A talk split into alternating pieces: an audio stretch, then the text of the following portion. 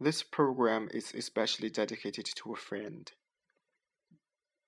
She told me today that she did not want to go to work because she did not enjoy the job.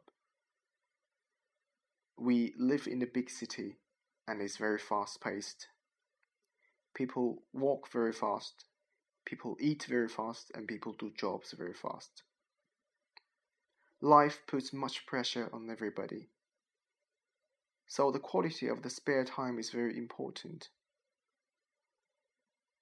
In my opinion, job is not everything.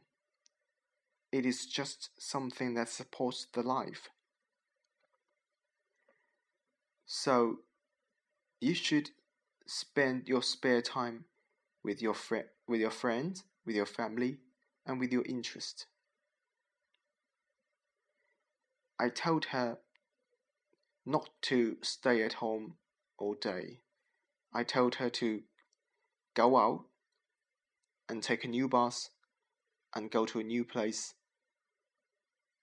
and walk around or just spend some time with friends.